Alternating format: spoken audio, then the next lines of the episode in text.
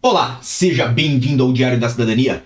Meu nome é Célio Sauer, eu sou advogado e nós vamos falar sobre alteração da morada fiscal no seu NIF. Eu vou falar para você como evitar o espírito do prejuízo e evitar de ter que pagar aí 25% de imposto automaticamente em cima de tudo que você ganhou nesse ano de 2022 aqui em Portugal e ainda não poder ter deduções de impostos. Então, presta bastante atenção no que eu vou falar, porque os últimos dias para que você faça isso de uma forma fácil estão para se encerrar e obviamente, se você não fizer, você vai ter prejuízo. Então, presta bastante atenção porque esse assunto é importantíssimo e foi sugerido lá no meu Instagram, no arroba.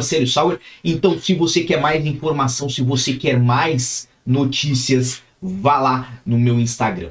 Bem, o que, que é a morada fiscal? Você já sabe, se você tem o seu NIF aqui em Portugal, ele pode ter um representante fiscal. E lá no seu NIF, o seu endereço está escrito no estrangeiro, ou seja, tá lá colocando que você tem endereço, por exemplo, no Brasil, ou em Cabo Verde, ou em Angola, por exemplo, certo? Depende de onde você vivia antes, depende do comprovante de endereço que você entregou na hora de fazer o seu NIF. O que, que ocorre? Muita gente faz o NIF, depois faz, por exemplo, uma atividade ou começa a trabalhar para uma empresa, mas não faz alteração da morada fiscal. Às vezes porque esquece, às vezes porque não consegue fazer. E quando não faz essa alteração da morada fiscal, continua como residente lá fora, continua como residente no estrangeiro.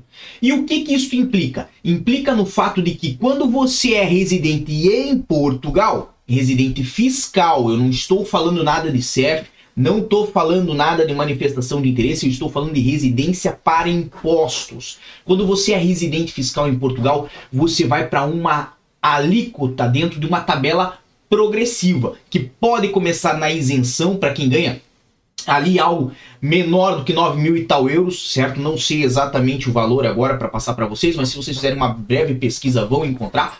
E a partir dessa isenção, quem ganha mais do que esses 9 mil e tal euros começa a pagar um pouquinho de imposto. Paga lá uma alíquota que vai ser calculada de acordo com o valor que você recebeu no ano, ok? Agora veja, isto pode ir até os 48%, mas via de regra para quem chegou em Portugal, para quem começou agora a trabalhar, se você recebe lá, recebeu no último ano 12 mil euros, 15 mil euros, 20 mil euros, você vai pagar um percentual pouquinho desse valor, ok? O que, que ocorre? Isso se você tiver a sua residência fiscal aqui em Portugal.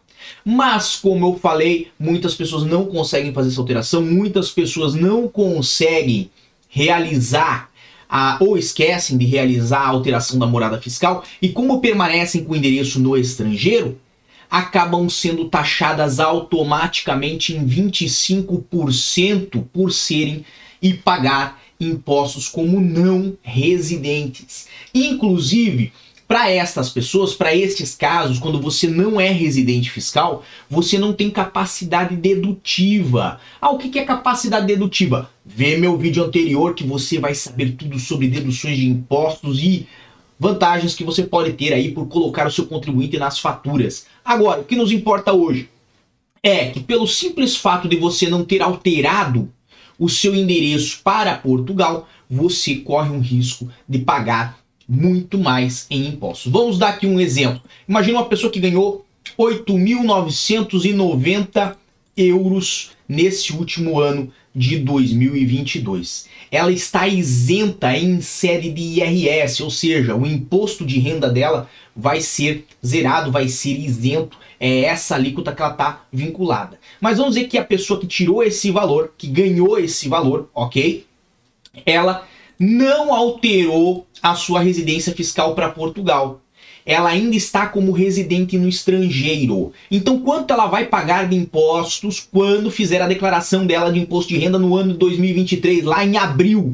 Quanto que ela vai ter que pagar de impostos? 2.247 euros 50 centavos. Então, perceba, em cima de 8.990 euros, a pessoa vai ter que recolher de impostos para o Estado, IRS, 2.247,5.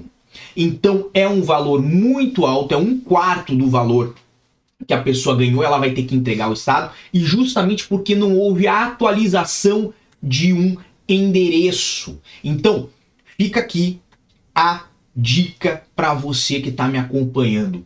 Você tem até dia 31 de dezembro para providenciar, seja pelo portal das finanças, seja diretamente nas finanças, a alteração da sua morada fiscal aqui para Portugal. Lembrando que, se você já tem o seu título de residência, basta juntar o título de residência que eles fazem a alteração. Se você ainda não tem título de residência, o que, que eles vão considerar? Você pode entrar na regra de quem passou mais de 183 dias consecutivos ou não dentro do mesmo ano fiscal aqui em Portugal. Então, o que, que importa observar? Se você chegou em novembro agora, você não tem condições de fazer essa alteração ainda, a menos que já tenha o título de residência.